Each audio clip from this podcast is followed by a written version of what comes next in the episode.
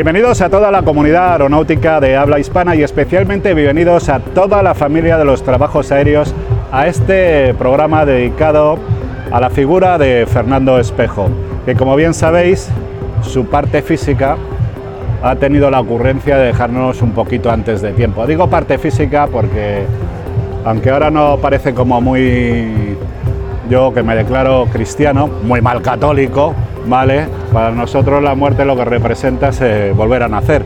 Y es que estoy seguro, estoy seguro que en mi imaginario, en esa silla que tengo ahí, tengo a Fernando descojonado de risa, por cierto, con esa sonrisa socarrona que todos conocíamos, ¿vale? Y luego pegándome la charla diciéndome algo así como, joder, qué bien hablas, Eduardo, hablas como los políticos, pero no se te entiende nada, ¿no? Como, como una, una, una cosa así. Bueno, pues Fernando, como os he dicho, ¿qué se puede decir? Pues fue un hombre hecho a sí mismo, fue un hombre de campo, ejemplar en todos los sentidos, peculiar, tanto en el ámbito profesional como en el personal, como humano, que era, y para ser sincero, también tenía su aquel.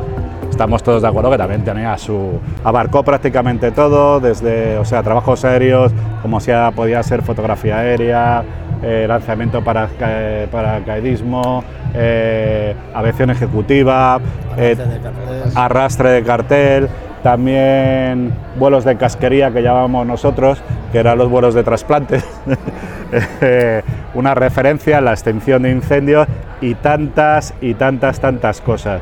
Y se metió en proyectos como por ejemplo Core Fly School, eh, que fue el fundador de, de la escuela de pilotos, que de las poquitas escuelas, eh, de las poquitas escuelas que, eh, pues que están muy especializadas en formar a pilotos de trabajos aéreos, ¿no? que yo creo que es importante con la alta demanda que hay ahora mismo. Y luego el proyecto famoso de Tar Andalus de FlySur para conectar la ciudad de Córdoba. Eh, ya sabéis esto que los políticos están ahora hablando, vamos a conectar el aeropuerto. Bueno, Fernando ya había pensado en todo esto, de hecho nació una compañía que se llama Fly- FlySur. Eh, que conectaba Barcelona, Bilbao y Vigo con gran éxito. Lo que pasa que, pues por circunstancias de la vida, concretamente por la crisis del ladrillo, pues todo el tema este se vino abajo y, ya está. Pero para que os metáis un poquito en la mente. Y, y bueno, os he dicho al principio, mira, la suerte que tiene uno de ser cristiano, y como sabe que aquí está Fernando presente, que todo es como un poco más festivo, ¿no? Porque quizás este sea el podcast o videopodcast o como lo queráis llamar, eh, el primer videocopia obituario. Pero es que la palabra obituario a mí me suena como fatal, pero fatal, fatal, fatal. Y entonces esto es una fiestita.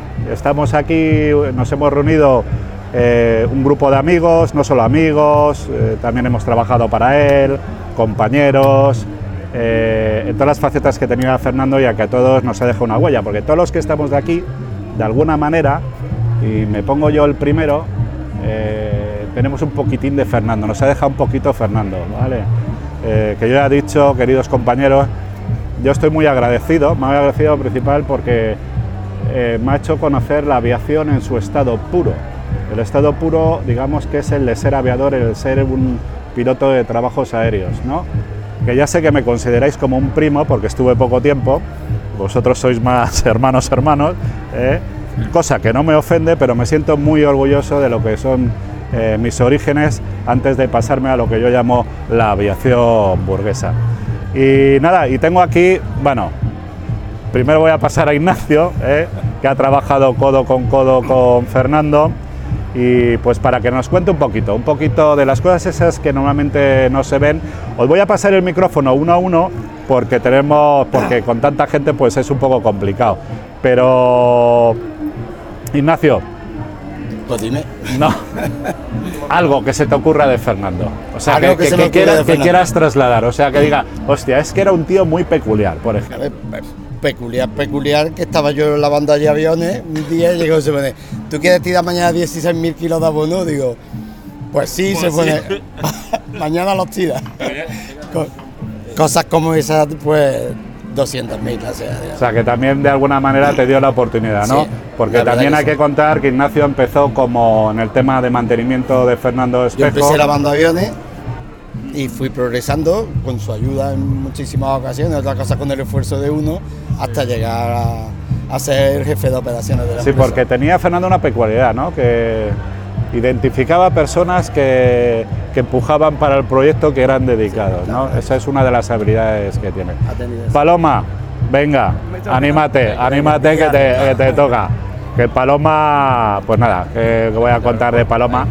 Que Paloma también eh, tiene para un programa, eh, os diré, eh, que empezó ahí como meteoróloga en el aeródromo de, de Córdoba y de ahí evolucionó también gracias a Fernando. Evidentemente yo vine, pues casualmente vine aquí mm, porque había sacado una posición de meteorología y me destinaron al aeropuerto de Córdoba y yo pensaba venir aquí pues para un par de años exclusivamente. Pero uno de los días, pues Fernando, que yo no sabía ni quién era, pues me dijo, eh, ¿te quieres venir a dar un vuelo conmigo por la mañana? Y yo pues nada, pues dije, ah, pues vale. Y me subí con él en un Grumman que yo no sabía Hostia, qué bonito Mm, ni que el campo se fumigaba. Yo venía de Madrid, ni el- sabía que el campo se fumigaba, ni, ni nada de nada. Y yo me subí con él en una cabina ahí súper pequeña y bueno, empezamos a, a volar. Él se creía que me iba a marear porque claro, empezó a hacer filigranas y tal. Y él pensó que me iba a echar por... Y resulta que al día siguiente estaba esperándole para seguir, para seguir volando, ¿no? Entonces, pues al poco tiempo montó la escuela de, de pilotos Que tú has estado muy involucrada con ella y ahora mismo eh, formas Claro. parte de... Él montó la escuela de pilotos privado con Diego Clavero y bueno, Ah, aquí hombre, estamos. In- Diego. Ignacio y yo pues fuimos de los primeros que nos apuntamos al curso de piloto privado y ahí empezó pues toda mi historia. O sea, ahí cambió mi rumbo porque yo venía para un par de años y llevo 37. O sea, que cambió mi vida. Pero aparte. Paloma, tú has vivido mucho con él. Porque vosotros volabais mucho juntos. eh, Sí. Además, en la última época también para renovar la licencia, ¿no? Que te llamaba, te decía, ¡Palometa! Sí, ¡Vete sí, para sí. acá! Sí, creo que este fue. Ha sido Este de los- este ha sido de los últimos vuelos que hicimos en la 172. Ah, En la 172, ¿cómo era la matrícula? Perdona, Ignacio. Eco Julio. Eco Juliegov. Esa yo creo que la hemos, la hemos volado Todo, todo. Bueno, hay otra faceta que me parece como muy interesante, Eusebio, que le hemos pillado ahí. No, no es hombre de palabra, de muchas palabras, pero, pero bueno, eh, casi siempre profunda.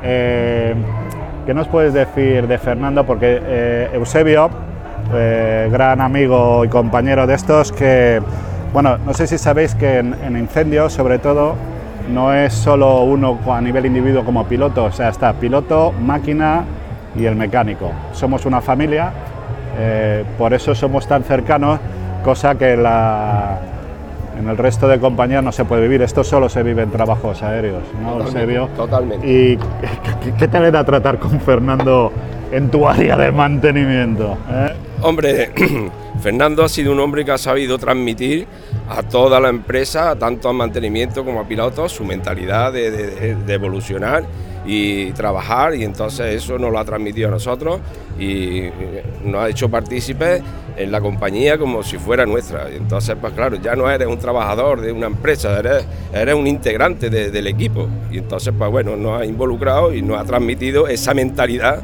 de trabajo y de, de tesón y de, vamos, y de luchar siempre y, y estar en, bueno, en condiciones muchas veces adversas, pero, pero bueno, siempre luchando y no ha sabido... Corrígeme si me equivoco, ¿eh? no es porque esté ahí descojonado de risa de nosotros, eh, pero siempre que habéis tenido un problema ha estado Fernando a nivel personal detrás vuestra, ¿no?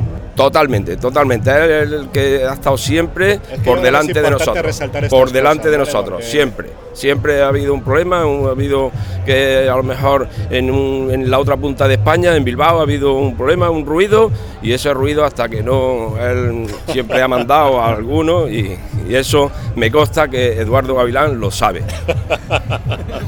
Por un ruidito, que no, no, esto no falla, pero... Hostia, se pero me fue, coño, se me fue el anemómetro, macho. bueno, Pero vamos. también, eh, me cago en la mar. no, eh. si es que, es que fuimos... Ver, es que yo me acuerdo, tú sabes lo que me dijo, se me fue, a ver, se me fue el anemómetro en, en pleno despegue, mi primera campaña de incendio, le llamé por teléfono, acojonado, digo, joder, Fernando y tal, pero ¿por qué? ¿Y para qué te sirve el anemómetro?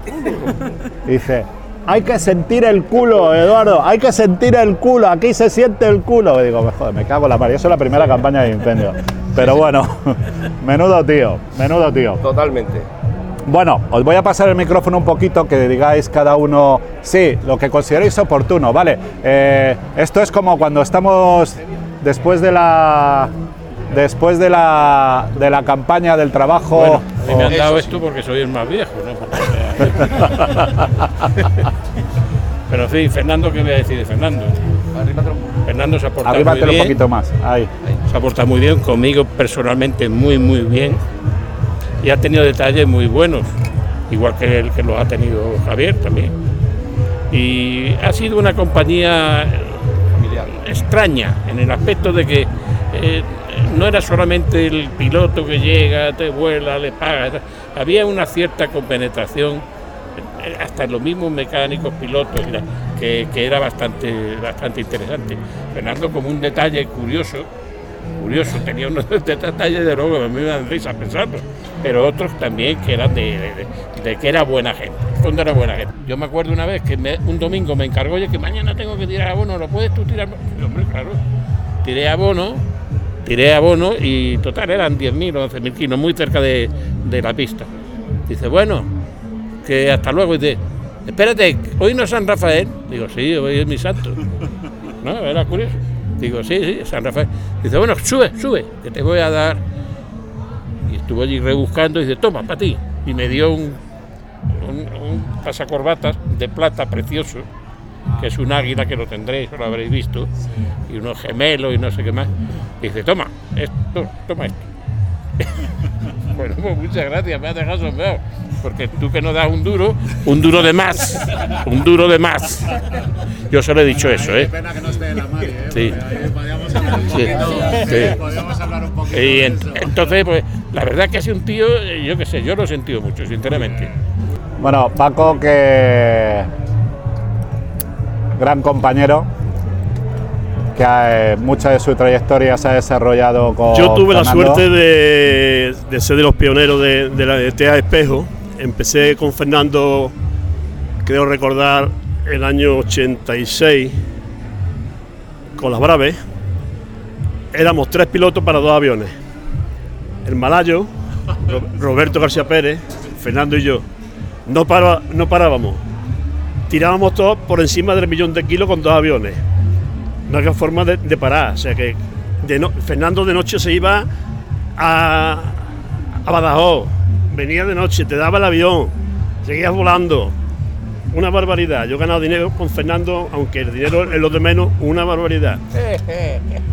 tuve, la suerte, tuve la suerte también de ser de, de los primeros que voló los turbinas, los, los Grumman que trajo dos Fernando. Y aquello fue un- una innovación total en, en la, en la fumigación en España porque no había otra cosa. Eh, lo pasamos bien en aquella época, volamos mucho, nos reímos mucho, ganamos mucho dinero y en fin, estuvimos en Argelia, Eso te iba a decir, porque la- en, en Argelia no es donde realmente hay una, un desarrollo de las empresas de trabajos aéreos que se hizo mucho dinero, ¿no? Porque yo no sé si sabéis, eh, nosotros somos una potencia mundial en trabajos aéreos y entonces para todo el tema este de plagas, que es lo que se combatía plagas, pues siempre se recurría a España y a los grandes profesionales que había y que seguimos teniendo en España de pilotos de, de trabajos aéreos. Y ahí es donde evoluciona realmente casi todas las compañías de trabajos aéreos. sí, ¿no? Efectivamente. Y tú estuviste ahí, ¿no? Con los Estuvimos en. Argelia con las Braves. Con la, Bra- con la Brave. Con la Brave, con la Brave. Y me acuerdo además que eh, yo estuve 20 o 25 días en- solamente en Argelia porque empezó la campaña de Encina aquí, yo tenía muy buena campaña, fue a por mí con, con Diego Clavero, que en paz descanse, y, y me, me trajo para acá.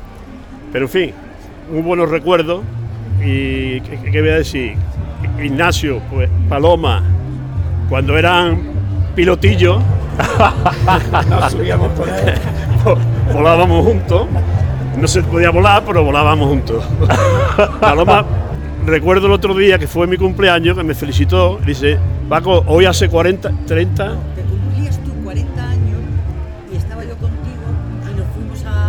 Me dices que hay un incendio y me fui contigo y me subí contigo y me tiré apagando allí. hacía 40 años. O sea, no, cumplías tú 40. Cumplías tú 40. 30 y- 34, 34 para no mentir, de aquel día. Y En fin, esa anécdota nos las permitía Fernando, aunque estaba prohibido volar dos personas en el mismo avión, pero nos permitía. Bueno, todo, todo esto que sepáis que ha prescrito, ¿eh? lo digo por si hay alguien que está mirando, todo está prescrito. Sí. Todo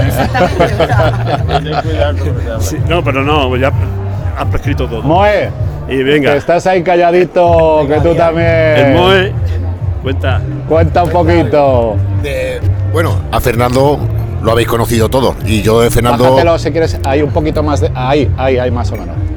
Ahí, ahí, ahí. Fernando lo puedo definir como una bellísima persona, porque lo era. Lo que dije en el WhatsApp, Fernando era un perfecto cabrón, pero, pero con un gran corazón. Eso es, Y sí, es sí. verdad, es verdad, porque Fernando en el fondo era un buenazo, era un buenazo y nos dio la oportunidad a todos. Nosotros somos de la generación después de aquí los más arcaicos y sí, nació yo, por ejemplo, entramos con los retos de que lo que esta gente no quería, entonces nos daban a nosotros las obras de esta gente y nada, pues bueno, la pillamos bien, anduvimos en ese tiempo y, y hasta hoy. Exactamente, con más de uno hemos aprendido, con más de uno hemos aprendido y desaprendido alguna cosa que otra. Pero bueno, es ley de vida y, y aquí estamos, por ti Fernando. Venga, Manolo. Chávez, a ver, Chávez, venga. Chávez. Bueno. ahí vamos. Yo, eh, como Ignacio, empezamos el mismo día y la verdad que, ¿qué os puedo decir? Eh, empecé con el pelo negro y mirar ahora cómo lo tengo, ¿no? Y sí que es verdad que, que bueno, eh, lo he sentido mucho y juntos hemos, vamos, yo, yo soy la rama de mecánico, como sabes, pero sí que es verdad que sé que él al final se ha rodeado y ha sido un tío muy, muy listo, ¿no? Se ha rodeado de los mejores.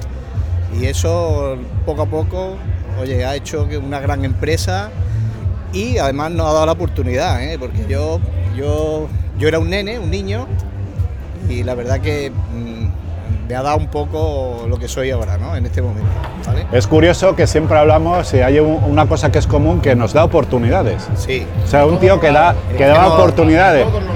Y da igual de dónde vinieras, o sea, le daba exactamente igual, porque yo, yo sé que tenía un concepto mío como que era el típico empollón, pitagorín, algunos carasapos y cosas de esas. pero, pero- pero, le veis- daba igual, le daba igual. Da igual. Siempre que la aportara a él.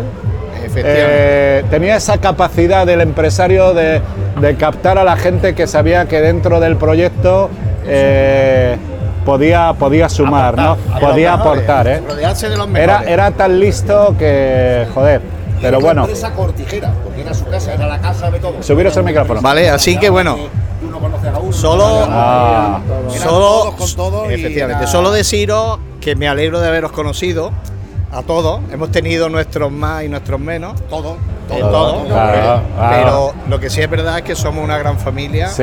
y sí, yo creo sí. que siempre lo seremos, ¿eh? que eso es verdad. Buenas Así que, palabras. bueno, Buenas paso, palabras. paso- A ver, a ver, un poquito aquí, más o menos a un palmo. Ahí, ahí. ¿Aquí? Venga, pues buenas tardes. Vamos a ver. Mira, yo conocí a Fernando Espejo en la pista de Guadalcázar. Hace, ha llovido ya unos pocos de años. Y ahí vi yo lo nervioso que era. Porque yo estaba volando y él estaba en una pista que no podía volar, por lo que sea, era nubecito, era, estaba empezando. Y venía con unos nervios. Ay, ¿tú cómo estás aquí volando? "Pues estoy volando. Tú tranquilo, tú ya volarás. Que es que yo he empezado y, y yo no puedo en la pista que fuese. Bueno, nos hemos respetado porque yo tenía una empresa pequeña, él se fue haciendo grande y no hemos respetado las zonas de trabajo, en fin, nos hemos llevado bien. Y un día me propuso de que nos juntásemos las empresas para que le echase una mano, porque él estaba con las fincas en el cortijo, que a él le gustaba más el campo que, Sí, sí, que sí, le echase una mano. Y yo, como le conocía, pues ya muchos años, yo no me quería meter en el gallinero. Y, eh, porque yo sabía que iba a un gallinero seguro. Total, que me, me- a las fuerzas nos juntábamos el café español a los pocos de días, porque es- es ten- era tenaz. Pocos de días, otra vez. Sí, sí, Venga, sí. Vamos, el coche. Totalmente, Venga, totalmente. y ¿eh? yo, no- yo estaba muy reacio, digo, "Mira, yo tengo una empresa pequeña, pero yo me, me defendía, me defendía, me defendía bien, digo, yo qué idea tengo de complicarme la vida. Y, me, y os voy a decir por qué me convenció. Total, que ya llega un día y digo, mira, lo puedes decir a, a otro, otro, cuando nos juntábamos, pues yo era presidente de la Asociación de Empresarios en aquella época. Lo podíamos decir a otro. Pues, ¿por qué no te vas a decir a otro? Le dije yo. Y dice, no, tienes que ser tú. Porque yo te voy a meter en mi casa y yo sé a quién meto en mi casa. Porque Joder, sí es que era tío. listo. Sí. Sí, sí. Oye, ahí me ganó. Sí. Sí, sí. Ahí me ganó. Entonces digo, bueno, vamos a pensarlo. Es que Total, también que tenía, tenía una capacidad. Eso, eso. Tenía una capacidad. Mira, yo he visto, eh, como hemos estado juntos 10 años, hasta que me jubilé, hemos ido a ver eh, tratamientos, concursos, cosas, eh, clientes importantes. Y yo a lo mejor lo he visto de una forma y él ha llegado, las palabras de él, ¿eh? y dice, es un, chupichanga. no, Como que un chupichanga. Sí, una palabra así decía. ¿Pero por qué? Digo, a mí no me gusta. Vámonos de aquí.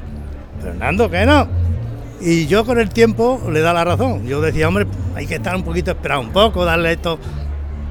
No le cuadrase el tema, cogía y se iba. Y entonces, una vez estaba, y aquel día, aquellos días de, te voy a coger y, nos juntamos las dos empresas, dice, y ya no vuelas más. ¿Por qué? Dice, tú vas tanta bola, gilipollas. No se me olvidan estas palabras. Eh, Yo tengo, entonces tendría yo cincuenta y tantos años, 55 por ahí. No voy a volar más. Oye, y se le metió en la cabeza tú. Y, me, y nos juntamos y hemos estado hasta que me he jubilado. Fernando, bruto más que yo. Pero persona, mejor que nadie. Es un cacho pan. Es Bueno. una gran persona. Y ya está, es lo que puedo decir. Soy media todavía. Eh, Son y media, ¿eh? vamos a esperar un poquito porque estas son las, la- las bromas de Fernando. Las, las bromas de Fernando que ha dicho. Hay que, hay que pasar de turno o algo así. ¿eh? Vale. Bueno, yo no creo que vaya a decir nada que no hayan, hayan dicho el resto de compañeros, porque yo conocí a Fernando después que ellos, bastante después. Evidentemente soy más joven y, y con- me entré en el No mundo te creas este que es mucho más de joven, la ¿eh? aviación, Pero sí, bueno. yo tengo que ponerme algo, tengo yo que- Y entré en este mundillo pues poco más tarde, digo más tarde porque cuando llegué todas estas caras que están aquí estaban ya aquí- allí y muchas más. Entonces, bueno, yo de Fernando tengo lo que te puedo decir, Fernando, pues, es bueno todo. Yo no he tenido con este hombre nunca ningún problema, a pesar de lo que han comentado, su carácter a veces, cómo era y las cosas, y las broncas que, que, que te echaba sin necesidad, porque decía, bueno, yo por qué tengo que aguantar una bronca. No aguanto- echaba, ¿eh? si no se la aguanto ni a mi padre y este hombre encima que voy. Bueno, pero ese era el trato que había con él y eso era lo que, lo que han comentado, la familiaridad que había en, e- en esa empresa pues se daban esas situaciones, pero eh, hoy en día yo tengo también una empresa, porque tengo un avioncito, un avioncito que era de él. Un avioncito que era de él y que me ¿Qué, qué vendió avión, cuando qué avión es? La Eco Charlie, Charlie que bravo. El Charlie Quebre Bravo. Una 182, Anda. con la cual bueno me dedico a lo que me he dedicado desde que lo conocía, al lanzamiento de paracaidistas. Ah, Y yo le alquilaba el avión, le alquilaba el avión a él y llegó un momento en que me dijo, o me lo compras o lo vendo. Digo, pues te lo compro. Cuando empezó a vender pues todos los aviones y tal. Y tengo la empresa que tengo, que es pequeñita, es una cosa muy familiar también. En el fondo también la tengo gracias a él, gracias a mi esfuerzo, pero gracias también a él porque me permitió, me vendió ese avión en unas condiciones en las que pude comprarlo.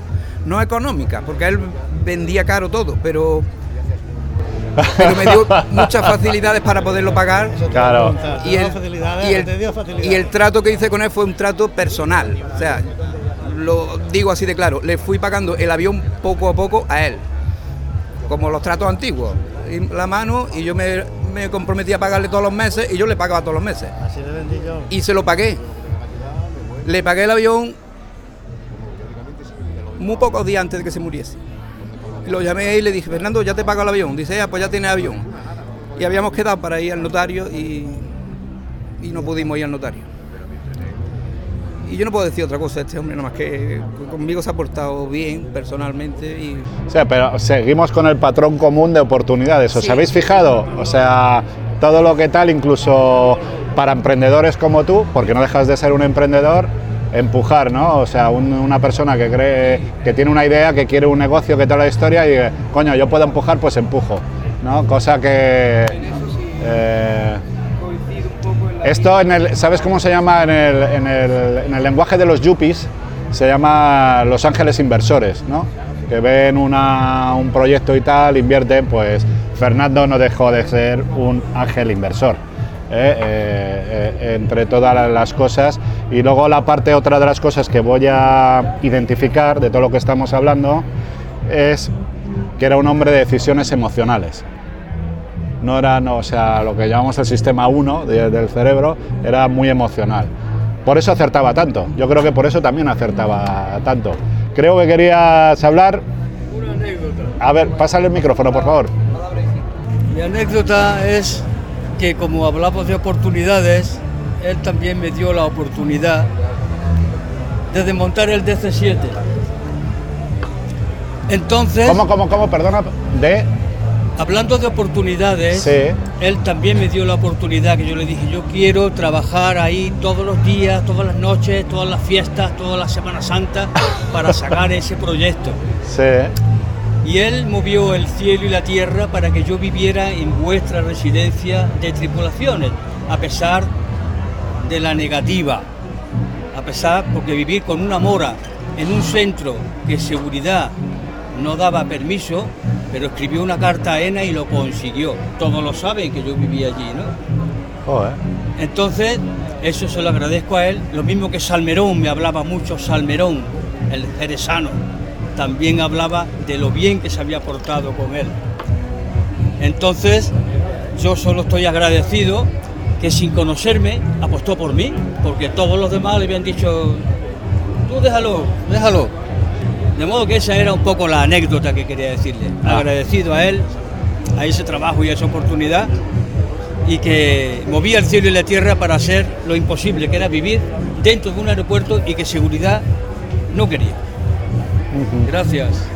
Camarada, eh, tengo aquí a mi camarada, que es el camarada San Emeterio, que Histórico de la aviación ya. un histórico de la aviación. eh, ha hecho numerosos estudios, vosotros igual no lo sabéis, ¿vale? Pero una persona que ha velado por vuestra seguridad ha sido él con sus estudios sobre trabajos aéreos, ha hecho varios sobre el tema de accidentabilidad, de accidentes, etcétera, etcétera. O sea, yo también empecé en trabajos aéreos, en Málaga concretamente. No, a Fernando Espejo no tuve la ocasión de, de tratarlo personalmente. Pues te lo has perdido, majo. Pero sí es cierto que he oído hablar, he oído hablar muchísimo, muchísimo de él, ¿no? Incluso he tenido, incluso familia que ha trabajado con él muchos años aquí, aquí en Córdoba, ¿no? Bueno, lo que te decía, esto ha evolucionado muchísimo, desde lo que ha sido los primeros pasos de cómo se volaba, y eso lo sabréis todos vosotros que habéis volado, que prácticamente era montarse en el avión, gasolina, aceite y a la misión. Básicamente ese era el concepto, ¿no?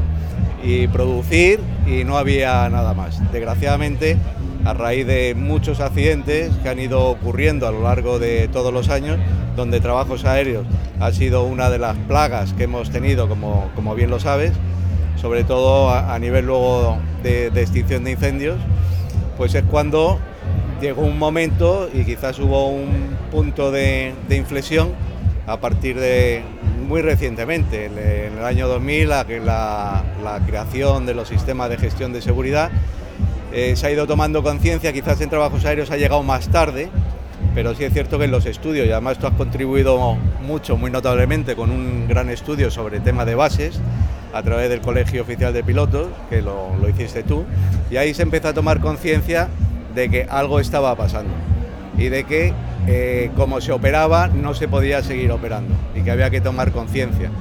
Y quizás ahí, mm, primero a través de los pilotos, que era una demanda de ellos, quizás también fue contagiándose los propios... Sí.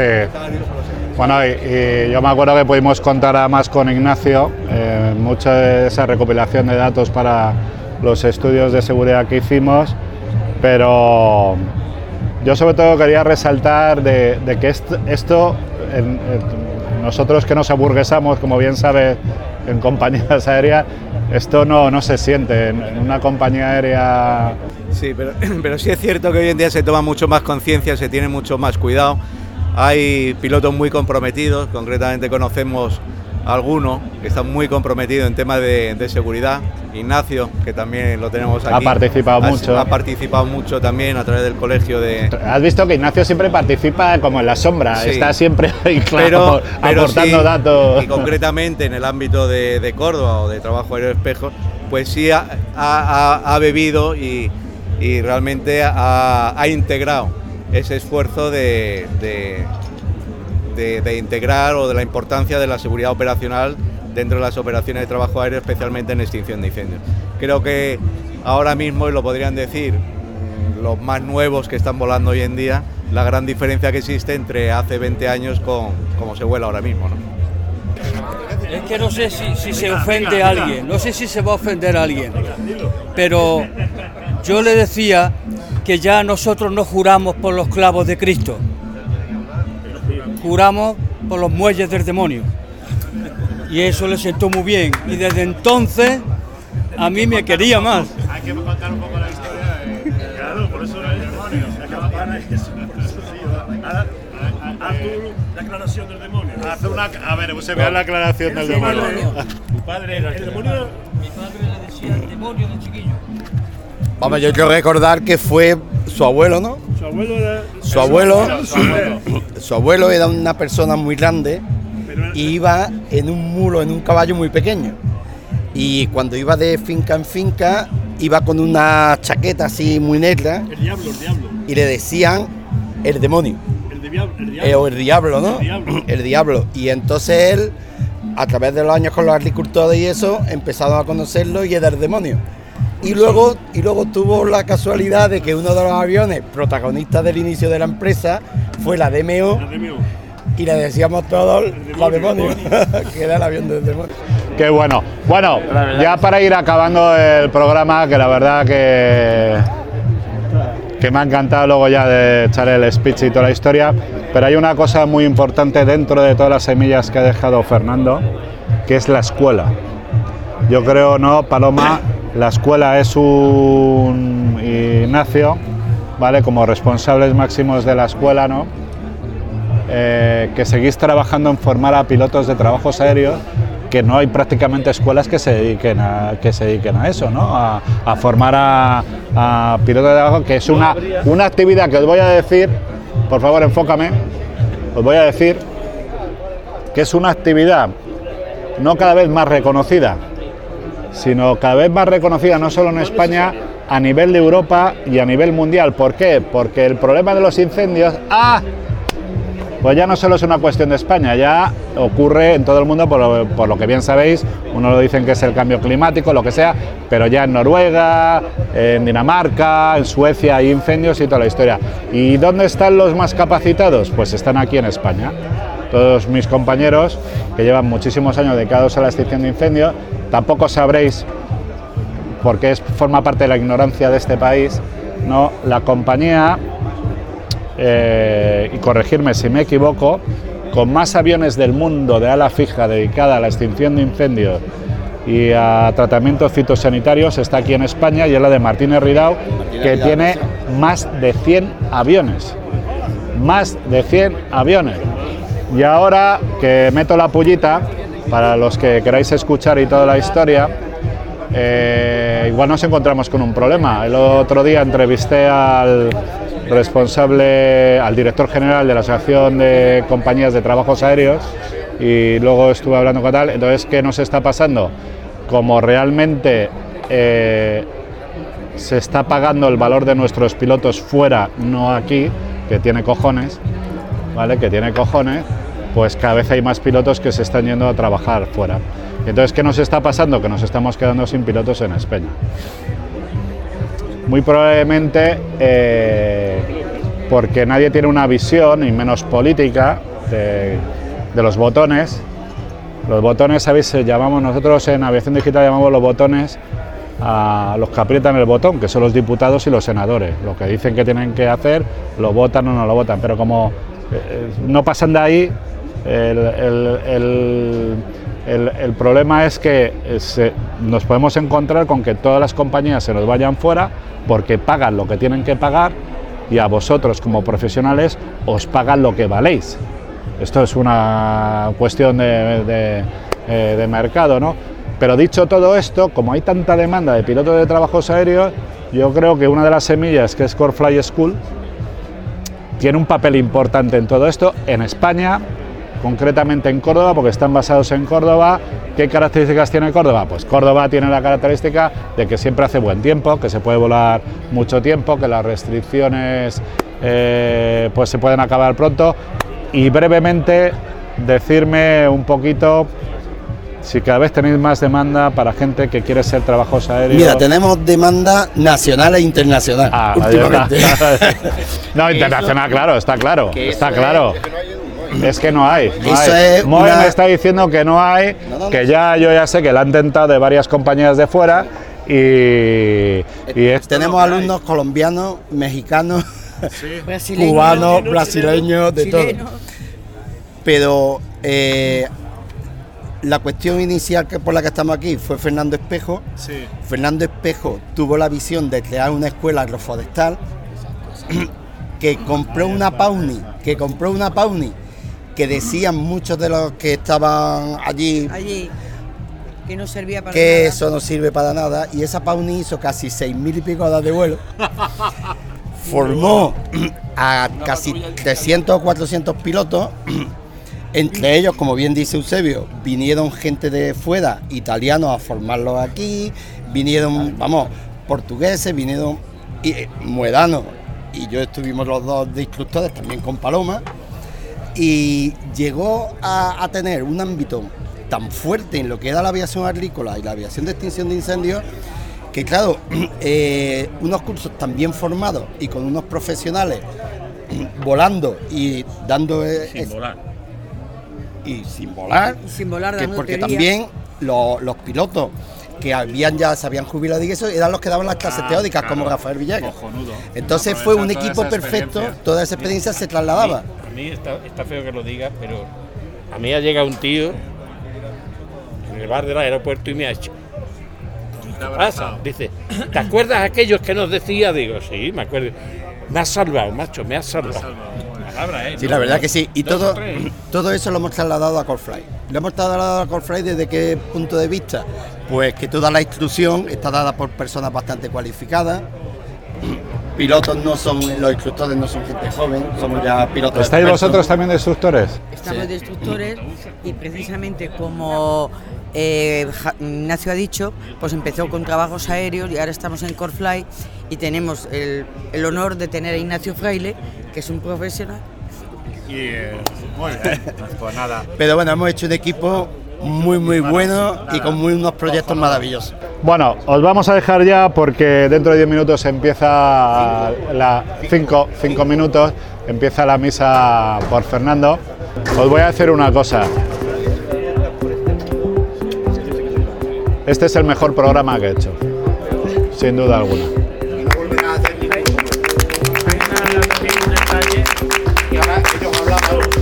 Espera, coge el micrófono, coge el micrófono. De generación cuando se volaba en doble mando. Pero cuando empezábamos nosotros volábamos en cajas de cervezas, sentados en la Sentados con paquigueras en cajas de cerveza. Cajas de cerveza metidas aquí en el habitáculo y esto se vuela así, así, así. y llegaba que, bueno, no, no- no sé dónde está, pero vamos, y cogía, se echaba para de un lado y decía, llévalo tú. Y cogíamos la palanca, y ahora tú, y cogíamos la palanca para, para llevarlo. Pues, pues nada, pues hasta aquí ha sido todo, que ha sido cojonudo, me ha encantado. Eh, y bueno, la, la- la suerte, la suerte de tener a todos estos amigos, compañeros, que me ha encantado. Paloma, muchas gracias por... Bueno, Paloma nos ha ayudado a organizar todo esto. Juan Antonio. Juan Antonio, que se ha dedicado a todo el tema del audio del audio, perdón, que es de una empresa de Córdoba. Y nada, enfócate. Ahí. No. Ponte ahí, vale. Y Cristina, que como siempre, nuestra jefa de redacción, pues que ha estado aquí apoyando todo el tema este. ¿Y sabéis lo que os digo? Que me voy y me voy con mi gente. Hasta luego y el próximo programa. Ah, por cierto. Gracias. Cuidaros, cuidaros. ¿Y por qué os digo que os cuidéis? Porque os necesitamos. Hasta el próximo programa. Gracias.